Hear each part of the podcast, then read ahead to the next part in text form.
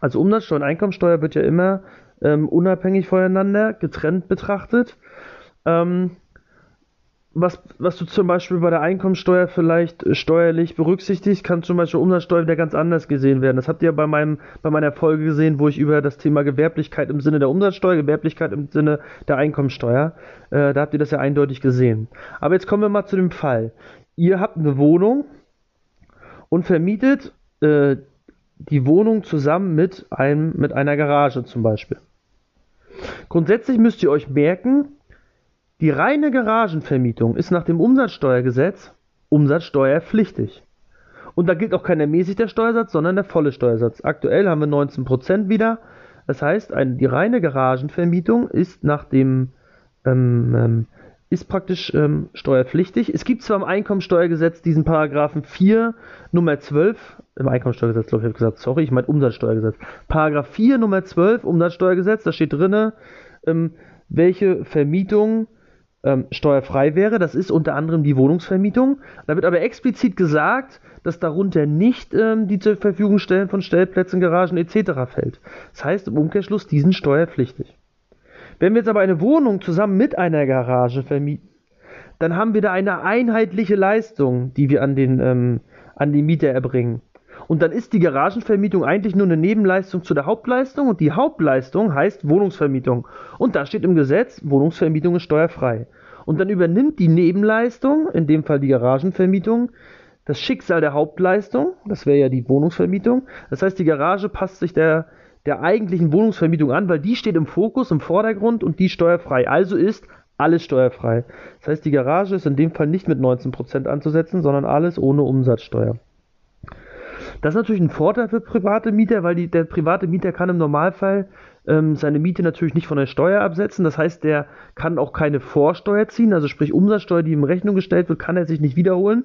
Das heißt, wenn wir jetzt hier darüber nachgedacht hätten, dass die Garage vielleicht mit Umsatzsteuer vermietet werden muss, dann wäre das für den ein echter Kostentreiber. Das heißt, der hätte 19% Umsatzsteuer mehr bezahlen müssen, ohne dass er sie geltend machen kann. Darum ist eigentlich dieses Thema, dass das eine gesamte Leistung ist und die Nebenleistung das Schicksal der Hauptleistung teilt und alles umsatzsteuerfrei ist ein enormer Vorteil für den Mieter. Ähm, das gilt übrigens auch, wenn der Vermieter und der Mieter zwei Verträge aufsetzen. Also wenn die sagen, so, ich vermiete dir jetzt meine Wohnung und ich vermiete dir auch noch meine Garage, wir machen aber zwei verschiedene Verträge. Auch dann ist alles, unabhängig davon, dass es zwei Verträge sind, alles umsatzsteuerfrei, weil das immer noch eine Nebenleistung ist, die das Schicksal der Hauptleistung ähm, ähm, teilt. Das soll sogar so sein, wenn man die Einkommensteuer, äh, wenn man die Umsatzsteuer, den Umsatzsteueranwendungserlass liest, also sprich die, die, die Richtlinien der, der Verwaltung. Ähm, das soll sogar so sein, wenn der Mieter ähm, zwar heute einzieht, aber in einem Jahr später ähm, erst ähm, ähm, die, die Garage dazu mietet, weil er sie vorher nicht gebraucht hat. Auch dann soll das, obwohl die Zeiträume unterschiedlich sind, äh, die Zeiträume des Vertragsabschlusses, ähm, soll das trotzdem alles umsatzsteuerfrei sein. Ja, also ich hatte ja eingangs schon mal dieses ähm, FG-Urteil, also das Urteil des Finanzgerichts Thüringen erwähnt. Wenn man das wiederum liest, dann könnte man das in Zweifel äh, in Frage stellen, aber ähm, grundsätzlich, äh, wenn ich jetzt mal nach dem Anwendungserlass geht, und das ist auch das, woran sich im Normalfall ja die Finanzverwaltung halten muss und auch viele Steuerpflichtige und Steuerberater halten, ähm, dann ist man da auch bei zwei Verträgen, die unabhängig voneinander abgeschlossen wurden, ähm, aus meiner Sicht safe.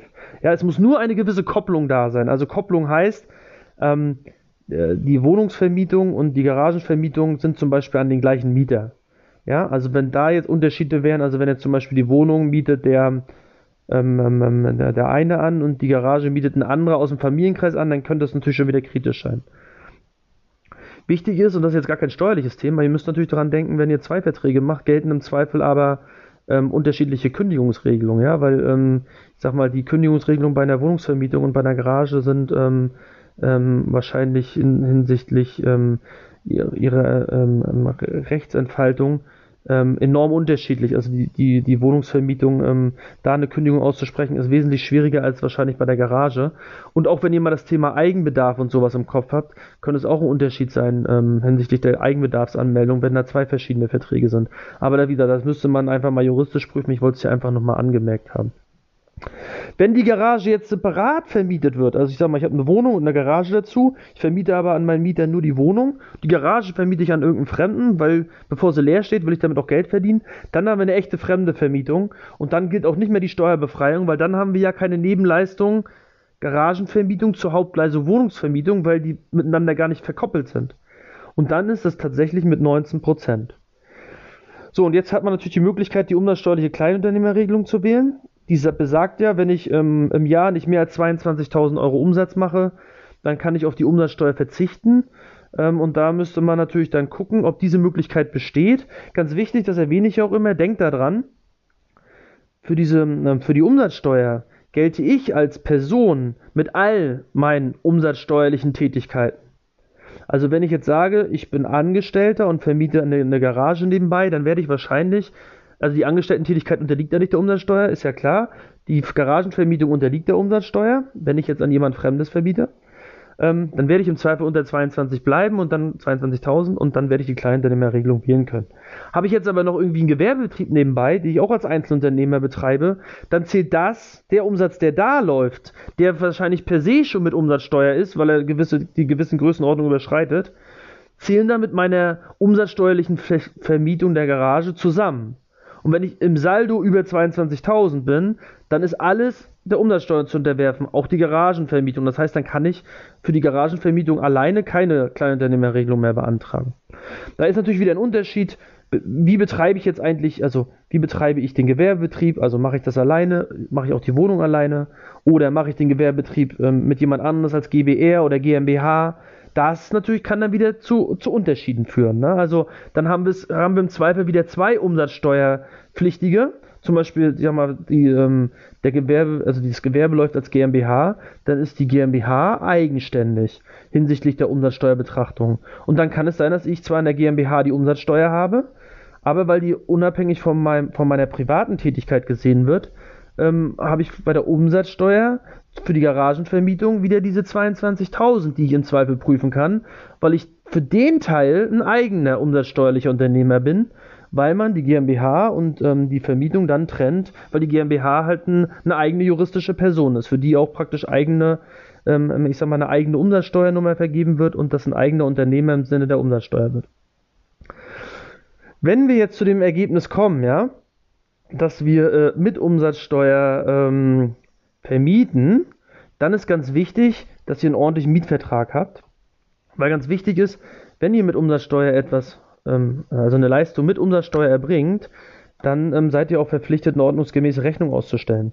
Und da gibt es aber die Möglichkeit, dass, der, dass ihr nicht jeden Monat eine Rechnung ausstellen müsst, als Vermietung, also für die Vermietung der Garage, sondern ihr könnt, ähm, wenn ihr alle wesentlichen Rechnungsbestandteile die das Umsatzsteuergesetz von euch verlangt. Ja, also ihr müsst, wenn ihr praktisch umsatzsteuerpflichtige Leistung erbringt, müsst ihr eine Rechnung ausstellen und ähm, auf der Rechnung müssen ähm, ein, äh, gewisse Punkte aufgeführt werden. Die stehen im Paragraph 14 Absatz 4 Umsatzsteuergesetz ähm, und die gehören alle auf eine Rechnung. Und wenn ihr euch diese Rechnung sparen wollt, dann macht ihr das einfach alles schon in den Mietvertrag mit rein. Dann habt ihr aber nicht mehr so einen Standard-Mietvertrag, sondern dann habt ihr schon, ich sag mal, einen erweiterten Mietvertrag, der auch alle umsatzsteuerlichen Gegebenheiten erfüllt. Das heißt, denkt dran, einen ordentlichen Mietvertrag zu machen. Da muss nämlich in euer Mietvertrag zum Beispiel auch eine Steuernummer rein. Und da muss auch eine laufende Nummer rein. Was ihr aber auch machen könnt, ist, ihr sagt, ach, ich mache den Standard-Mietvertrag wie immer und ich schreibe äh, jeden Monat eine Rechnung. Dann muss natürlich in die Rechnung müssen dann immer diese ganzen Bestandteile rein, die im Paragraph 14 Absatz 4 um das Steuergesetz stehen. Ja, da steht sowas drin wie wer leistet, wer ist Leistungsempfänger, wie ist der Steuersatz, Steuerbetrag muss da ausgewiesen werden, Leistungsverschreibung etc. Müsst ihr euch mal Paragraph 14 Absatz 4 um das Steuergesetz durchlesen, da seht ihr, was alles in der Rechnung muss. Und wenn ihr das im Vertrag nicht erfüllt, müsst ihr halt monatlich eine Rechnung machen oder ihr macht so eine Art Dauerrechnung, wo ihr praktisch einmal in der Rechnung alles auflistet und dann darauf hinweist, dass das eine Dauerrechnung ist, die jeden Monat gilt. Ähm, das ist nochmal ganz wichtig. Ähm, zum Thema ordnungsgemäßer Mietvertrag. Ähm, ja, der auch alle Rechnungspflichtbestandteile äh, des Umsatzsteuergesetzes beinhaltet. Alles, was ich übrigens sage, ne, zur Garage und zur Umsatzsteuergarage etc., zählt auch für Stellplätze, zählt auch für Tiefgarage. Also es ist eigentlich am Ende egal, wie, der, wie die bauliche oder technische Gestaltung dieses Stellplatzes ist, also ist er überdacht, ist er befestigt, nicht befestigt. Für alle diese Gegebenheiten gilt hier das Gleiche. Ähm, was ganz wichtig ist, ist, wenn ihr natürlich dazu kommt, dass ihr das jetzt mit Umsatzsteuer verbietet und ihr macht auch nicht die Kleinunternehmerregelung geltend, sondern ihr seid wirklich 19% auf den normalen Nettopreis on top teurer, dann könnt ihr auch aus den Kosten, die euch entstehen für dieses ähm, Stellplatz-Garagenthema, die äh, Umsatzsteuer, die euch in Rechnung gestellt wird, bei eurer Umsatzsteuer, die ihr ans Finanzamt abführen müsst, gegenrechnen. Also mal ein Beispiel. Ähm, ihr, ihr habt im Jahr ähm, 1000 ähm, Euro netto Miete und 190 Euro on top. Das heißt, euer Mieter zahlt euch 1190 Euro. Dann müsst ihr, könnt ihr 1000 Euro grundsätzlich erstmal behalten. Ja, bevor nachher irgendwann noch die Einkommensteuer kommt. Ihr müsst ja dann euren Gewinn auch noch der Einkommensteuer unterwerfen, beziehungsweise euer Überschuss, so heißt es ja bei, bei privaten ähm, Einkommensarten. Ähm, aber ihr müsst die 190 Euro ans Finanzamt abführen.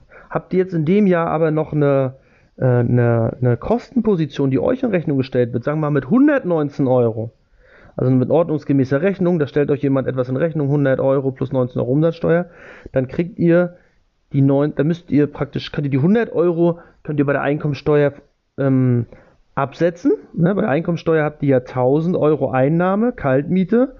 Ähm, Nebenkosten lassen wir jetzt mal außen vor. Und 100 Euro Kosten gehen dagegen. Dann müsst ihr bei der Einkommensteuer 900 versteuern. Bei der Umsatzsteuer habt ihr die 190 Euro, die ihr abführen müsst. Die 19 Euro, die in eurer Eingangsrechnung mit drin waren, ihr habt ja nicht 100 Euro bezahlt, sondern 119 Euro, die 19 Euro zieht ihr jetzt bei den 190 ab und müsst dann im Saldo noch 171 Euro ähm, ans Finanzamt überweisen. Und das, was ihr da geltend macht, nennt man Vorsteuerabzug. Und den habt ihr natürlich. Das heißt, wenn ihr jetzt zum Beispiel so eine Fertiggarage vermietet, könnt ihr natürlich auch die Kosten der Fertiggarage ähm, ähm, natürlich absetzen. Ähm, bei der Einkommensteuer, wie ich es vorhin erklärt habe, natürlich nur über die AFA. Aber ihr könnt auch den Rechnungsbetrag für die Fertiggarage, die ihr jetzt vielleicht gebaut habt, bei dem Vorsteuerabzug im Rahmen der, der Umsatzsteuerberechnung geltend machen. Da kann es sogar sein, dass ihr mal in irgendeinem Jahr bei der Umsatzsteuer ähm, sogar mal vom Finanzamt was wiederkriegt, weil ihr vielleicht im Erstjahr, wo ihr diese Fertiggarage kauft, ähm, mehr Vorsteuern wiederkriegt, als ihr für die eigentliche Vermietung an Umsatzsteuer zahlen müsst. Auch das ist möglich, dass da mal ein negativer, also in dem Fall mal, sage ich mal, ähm, na Verlust ist ja nicht, also ein negativer Saldo rauskommt, wenn man Umsatzsteuer und Vorsteuer ähm, zusammenrechnet im Rahmen der Umsatzsteuererklärung.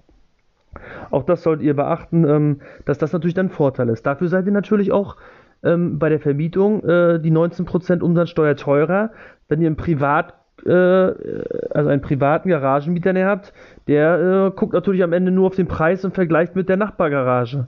Und wenn ihr es mit Umsatzsteuer macht und der neben euch macht es ohne, dann äh, seid ihr natürlich im Zweifel teurer. Wenn ihr grundsätzlich beide, also der Nachbarvermieter und ihr und ihr selber wollt, ich sag mal, den gleichen Gewinn aus Sicht der Einkommensteuer machen, ähm, dann seid ihr teurer, weil ihr noch die Umsatzsteuer oben drauf haut. Also das muss man sich halt auch bewusst machen. Am Ende ist es auch eine Frage von Angebot und Nachfrage, ob man äh, sich das leisten kann, die Wahl zu treffen, wenn man sie denn überhaupt hat, ähm, die Umsatzsteuer noch on top zu rechnen.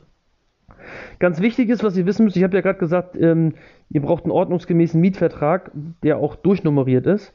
Ähm, seit 2004 gilt sogar, dass ihr, wenn ihr jetzt auf einmal äh, Mietverträge habt, die mit Umsatzsteuer sind, dass ihr dann sämtliche Mietverträge durchnummerieren müsst. Ihr müsst zwar die alten Mietverträge, die, die vorher abgeschlossen wurden, ähm, nicht mehr nachnummerieren, aber ihr müsst alle neuen, die abgeschlossen werden, durchnummerieren. Warum ist das so? Na, ihr habt jetzt auf einmal, ihr seid jetzt umsatzsteuerliche Unternehmer. Das heißt, ihr habt ähm, ähm, Umsatzsteuern, ähm, ähm nein, ihr habt, ähm, was soll ich jetzt sagen? Ihr habt Umsätze mit Umsatzsteuer, in dem Fall die Garage, und ihr habt Umsatzsteuer, äh, äh, ähm, ihr habt Umsätze ohne Umsatzsteuer, vielleicht irgendwelche anderen Wohnungsvermietungen. Und alle Umsätze müsstet ihr theoretisch jetzt im Rahmen der Steuererklärung angeben ja, ihr seid jetzt ja auf einmal in, den, in der Problematik drin, dass ihr eine Umsatzsteuererklärung ähm, abgeben müsst, weil ihr ja jetzt auch umsatzsteuerpflichtige Umsätze habt. Und dann müsst ihr alle Umsätze erklären, die steuerfreien und die steuerpflichtigen. Und darum müsst ihr auch für alle eine ordnungsgemäße Rechnung in dem Sinne machen. Und die ordnungsgemäße Rechnung, habe ich ja gesagt, könnt ihr auch machen, wenn ihr ordnungsgemäße Mietverträge habt, ähm, die im Zweifel schon die Umsatzsteuer, Steuernummer etc. mit ausweisen. So, und jetzt müsst ihr weil ihr ja das Finanzamt am Ende alles ordentlich nachprüfen muss, äh, müssen sie auch alle Mietverträge kennen und darum muss man sie auch ordnungsgemäß durchnummerieren, damit man praktisch dieser, dieser Verpflichtung, dass man eine saubere, ich sag mal, nenne es Anführungsstrichen, Buchführung hat, wo alle Umsätze eindeutig nummeriert sind mit fortlaufenden Nummern. Jetzt habt ihr natürlich gar keine, keine Rechnung in dem Sinne, ihr habt eher nur Mietverträge, die als Rechnung gelten, also müssen die auch fortlaufend gut nummeriert sein. Also diese Verpflichtung gibt es jetzt mittlerweile. Ich glaube, die haben viele einfach nicht auf dem Schirm, darum war es hier mal angemerkt. Ähm, was ich auch nochmal sagen wollte, ist ganz wichtig. Ich hatte ja diese Folge gemacht, wo ich darüber rede, wann haben wir ähm, eigentlich Gewerblichkeit. Und da gibt es ja Unterschiede zwischen, wann haben wir Gewerblichkeit bei der Einkommensteuer, wann haben wir Gewerblichkeit bei der Umsatzsteuer. Und merkt euch hier bitte, die reine Garagenvermietung ist keine gewerbliche Tätigkeit. Ja, sie ist zwar eine, ähm, eine, eine Tätigkeit, die im Zweifel zur Umsatzsteuerpflicht führen kann oder auch nicht. Aber egal, ob sie jetzt zur Umsatzsteuer führt oder nicht, bei der Einkommensteuer heißt das noch lange nicht, dass es dadurch gewerblich wird. Für Gewerblichkeit bei der Einkommensteuer müssen ganz andere Faktoren dazu fließen.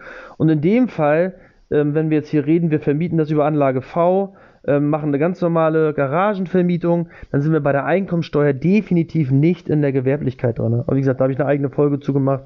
Mehr möchte ich an dieser Stelle dazu gar nicht sagen. Was ich nochmal betonen möchte, ist, denkt dran, wenn ihr mit Umsatzsteuer macht, ich habe es zwar gerade schon mal gesagt, aber ich bin ja ein Freund davon, Sachen zu wiederholen, damit sie auch einfach eingebrannt sind in euren Köpfen. Ähm, die Umsatzsteuer ist im Zweifel eine Mehrbelastung, weil im Normalfall vermietet ihr an irgendwelche privaten Mieter und ähm, wenn die mit Umsatzsteuer zahlen müssen, wird es einfach für die teurer. Ich hatte auch eingangs noch erwähnt, dass es ja dieses Urteil vom Finanzgericht Thüringen gibt. Auch das möchte ich jetzt nochmal kurz erwähnen. Das ist ganz interessant. Da hat das Finanzgericht Thüringen nämlich gesagt, ne, unabhängig von dem, was ich vorhin gesagt habe. Vorhin habe ich ja gesagt, wenn ich eine Wohnung habe und dazu geordnet habe ich auch noch einen, einen Garagenstellplatz. Und ähm, dann reden wir von Nebenleistung, Hauptleistung. Ja? Die Garage gehört zu der Wohnung dazu, wird vom gleichen Mieter angemietet ähm, alles ähm, äh, steuerfrei, weil die eigentliche Wohnungsvermietung steuerfrei ist. Und da sagt das Finanzgericht, nö. Also wenn da ein externer Zugang zur Garage ist und man auch von außen in die Garage reinkommt, dann könnte das schon gegen die Einheitlichkeit sprechen. Und äh, ja, das finde ich relativ kritisch. Ähm, darum müsste man jetzt einfach mal die Einzelfallkonstellation genau prüfen. Ähm, aber wie gesagt, das Ding ist ja eh jetzt beim, ähm, beim, Finanzgericht, äh, beim obersten Finanzgericht, also sprich beim BFH, da bin ich mal gespannt, wie der das am Ende entscheidet. Aber das fand ich schon so ein bisschen kurios, das Urteil. Und ähm, wenn man jetzt aktuell ähm, bei Garagenvermietung mal so nachliest, findet man noch immer dieses Urteil. Welches Risiko habt ihr denn jetzt eigentlich? In dem Fall bei dem Finanzgericht Thüringen könnt ihr jetzt ja sagen, ich mache alles steuerfrei. Und jetzt kommt das Finanzgericht Thüringen oder äh, auch vielleicht näher der BFH oder auch das Finanzamt und die sagen, ja, ist jetzt ja alles eindeutig. Ähm, da kann man irgendwie im Zweifel extern ähm, auf die Garage zugreifen, kann man von außen reingehen, muss man gar nicht durchs Gebäude durch, was auch immer. Die Garage hättest du mit 19 machen. Was ist jetzt euer Risiko, was passiert? Naja, ihr habt jetzt praktisch ja schon gegenüber dem Mieter abgerechnet. Ähm, ich sag mal, der Garagenstellplatz hat 100 Euro extra gekostet. Den habt ihr auch nur mit 100 Euro in Rechnung gestellt, weil ihr ja davon ausgegangen seid, gehört zur Wohnung dazu, ist ohne Umsatzsteuer. Ja, dann ist das jetzt so, dass, ähm, dass im Nachhinein das Finanzamt sagt, nee, den Garagenteil, den hättest du mit Umsatzsteuer machen müssen. Dann rechnet das Finanzamt nachträglich aus den 100 Euro die 19 Euro raus. Wie machen die das? Ähm, also zum einen könntet ihr natürlich irgendwie versuchen, jetzt die 19 Euro nachträglich eurem Mieter irgendwie in Rechnung zu stellen, wie auch immer. Äh, Finde ich relativ schwierig, das hinzukriegen. Macht auch, glaube ich, keinen guten Eindruck. Ich glaube, man kann das dann für die Zukunft natürlich machen, aber für die Vergangenheit würde ich, glaube ich, den Mieter da rausnehmen. Dann seid ihr jetzt einfach äh, selber ins Risiko gegangen und habt dann im Zweifel auch verloren. Ähm, dann müsst ihr aus den 100 Euro die Umsatzsteuer rausrechnen. Das macht man, indem man die 100 Euro durch 119 teilt und mal 19 nimmt und dann habt ihr den Umsatzsteuerbetrag. Der entspricht dann natürlich nicht 19 Euro bezogen auf den, ähm, auf den 100 Euro Betrag. Warum nicht? Weil in dem Fall die 100 Euro 119 Prozent entsprechen und dann ähm, ergibt das mathematisch ein anderes Ergebnis, was nicht 19 Euro entspricht. Also das Risiko habt ihr dann und müsst es dann im Zweifel ans Finanzamt abführen. Aber wie gesagt, da würde ich dann auch nochmal irgendwie durchklagen. Und die Frage ist ja, geht dieses Urteil am Ende auch beim BFH so durch? Aktuell gelten für mich die eingangs erwähnten Umsatzsteuerrichtlinien, ähm, beziehungsweise das heißt der Umsatzsteueranwendungserlass. Ich hatte euch ja da die Nummer 4.12.2 genannt und ähm, wenn ihr, wenn ihr danach argumentiert, solltet ihr eigentlich bei dem Thema immer noch safe sein. Und selbst wenn das Finanzamt hinterher kommt und sagt, nee, das Ganze wäre jetzt mit Umsatzsteuer, dann könnt ihr immer noch darüber nachdenken, ob ihr dann nicht die Kleinunternehmerregelung wählt. Ähm, das würdet ihr aus meiner Sicht, glaube ich, sogar hinkriegen müssen, wenn der Steuerfall komplett offen ist. Ähm, weil ihr habt ja auch per se von vornherein keine Umsatzsteuer äh, in Rechnung gestellt. Das heißt, ihr, äh, wir haben ja gar nicht das Problem, dass wir äh, ähm, zu viel Umsatzsteuer geltend gemacht haben. Das wäre jetzt nämlich der andere Fall. Ne? Also wenn wir jetzt sagen, wir haben Umsatzsteuer geltend gemacht und es stellt sich hinterher, also, also, oder auch in Rechnung gestellt, also wir haben eine Vermietung gemacht mit 100 Euro plus 19 Euro Umsatzsteuer und hinterher stellt sich heraus, äh, das hätten wir nicht machen dürfen, ja, weil vielleicht ähm, alles steuerfrei ist dann ist es ein ganz anderer Fall. Dann habt ihr von eurem Mieter, habt ihr euren Mieter zu viel in Rechnung gestellt und das Finanzamt sagt, ist egal, du hast es jetzt offen ausgewiesen, ähm, du schuldest die 19% Umsatzsteuer jetzt trotzdem, auch wenn es falsch war. Ähm, aber dein Mieter hat jetzt ein Problem, weil wenn der jetzt zum Beispiel die Garage doch nicht privat genutzt hat, sondern er hat sie äh, vielleicht gewerblich für irgendwas genutzt, weil er da irgendwie mit seinem Handwerksbetrieb das so als Lager genommen hat, dann ist es tatsächlich so, ähm, dass der die Umsatzsteuer, die ihm in Rechnung stellt, nicht als Vorsteuer ziehen kann, weil wir wissen, eure Rechnung mit 19% war ja offensichtlich falsch, sagt zumindest das Finanzamt. Und dann habt ihr ähm, falsche Umsatzsteuer ausgewiesen und der andere darf dann die Umsatzsteuer nicht ziehen. Ja, und dann gibt es wieder diese Problematik des Paragraphen 14c Umsatzsteuergesetz. Auch der würde jetzt zu weit führen. Aber das Thema müsste man sich dann einfach angucken, wie man das ganze Thema dann heilt. Ja, also das wären so ein bisschen die Risiken. Wir warten mal ab, ist ja alles beim BFH anhängig, wie der so entscheidet. Äh, man weiß es nicht, obwohl, ähm, wenn ich so das Urteil vom Finanzgericht Thüringen lese, ähm, dann hoffe ich mal, dass der BFH das ein bisschen anders sieht und sich so seiner, seiner ähm, Rechtsprechung der vergangenen Jahre anschließt. Ich hatte ja schon mal darauf hingewiesen, ähm, auch hier will ich es nochmal nennen, ähm, wenn ihr jetzt eine Vermietung habt mit 19% Umsatzsteuer, weil die Steuerfreiheit nicht erfüllt ist, dann hat der Unternehmer auf ähm, also da muss der Unternehmer eine Rechnung ausstellen. Das macht er entweder, wie gesagt, durch, die, durch den Mietvertrag, durch einen, ich sag mal, erweiterten Mietvertrag, wo dann auch alle Rechnungsbestandteile, die Paragraph 14 Absatz 4 Umsatzsteuergesetz gefordert sind, ausweist. Ähm, oder er macht halt eine eigenständige Rechnung. Oder er macht eine Dauerrechnung. Das habe ich ja alles schon erklärt. Wichtig ist, er muss nach sechs Monaten nach der Ausführung der eigentlichen Leistung, ähm, bei Vermietung sind das ja Art Dauerleistung, also ich vermiete einen Monat, dann ist das ähm, ähm, ähm, ist das eine für sich umsatzsteuerlich gesehen eine Teilleistung. Ähm, und dann kommt der nächste Monat, ist wieder eine Teilleistung, kommt wieder der nächste Monat, wieder eine Teilleistung. Jeder einzelne Monat wird separat umsatzsteuerlich betrachtet. Ähm, wenn der eine Monat, ich sage mal, abgelaufen ist und ihr eure Leistung für den Monat erbracht habt, dann ist ähm, eigentlich der Unternehmer verpflichtet, sechs Monate später ähm, eine Rechnung auszustellen. Ähm, wie gesagt, wenn er das durch einen ordnungsgemäßen Mietvertrag gemacht hat, wo alles drin ist, ist das okay. Diese Rechnung muss er aber eigentlich auch ausstellen, wenn er es an eine Privatperson macht. Auch das sei mal angemerkt. Aber wie gesagt, die meisten machen das im Vertrag schon gut und dann hat man diese Verpflichtung irgendwie, ist man die eingegangen. Was ganz lustig war, was ich noch gelesen habe, ist, wenn jetzt der Vertrag zum Beispiel nicht diese äh, ganzen äh, Voraussetzungen erfüllt, die Paragraph 14 Absatz 4 haben will, dann müsste er ja eine Rechnung ausstellen. Dann könnte er das aber eigentlich ähm, auch über, über eine vereinfachte Rechnungslegung machen, weil es gibt in Deutschland diesen den Passo äh, oder den, den die, die ähm, eine Erleichterung, wenn man Kleinbetragsrechnung hat, also Rechnung bis 250 Euro, ähm, dann braucht man diese Paragraph 14 Absatz 4, diese ganzen Voraussetzungen, die da gefordert werden an einer Ordnungsberechnung, nicht alle erfüllen.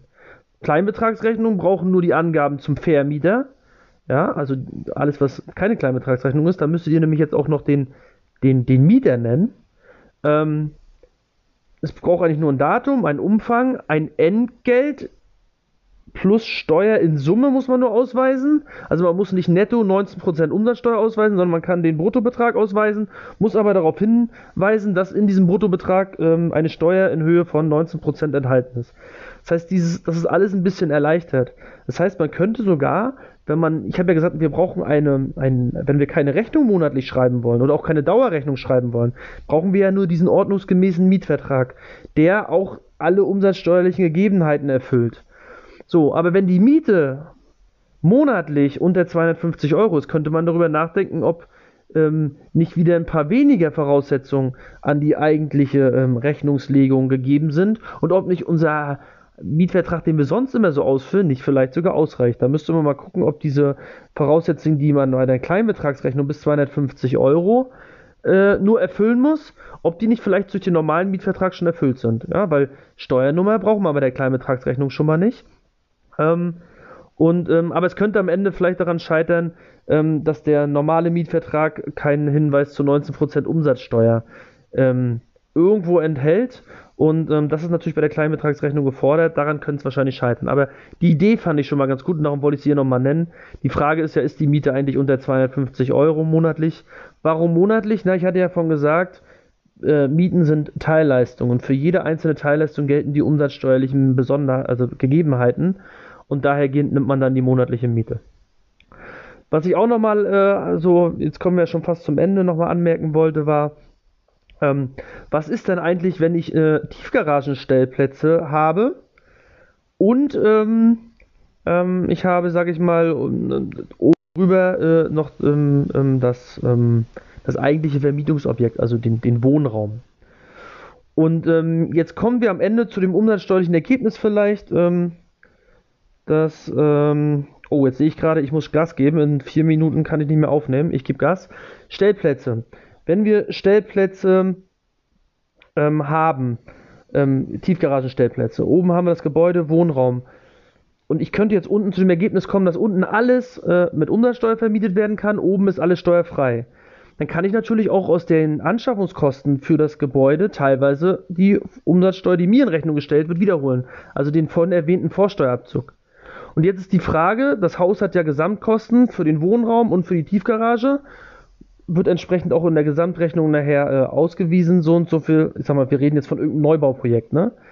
Ähm, und jetzt entfällt auf den oberen Bereich so und so viel ähm, Kosten und auf den unteren Bereich, also sprich die Tiefgarage, so und so viel Kosten.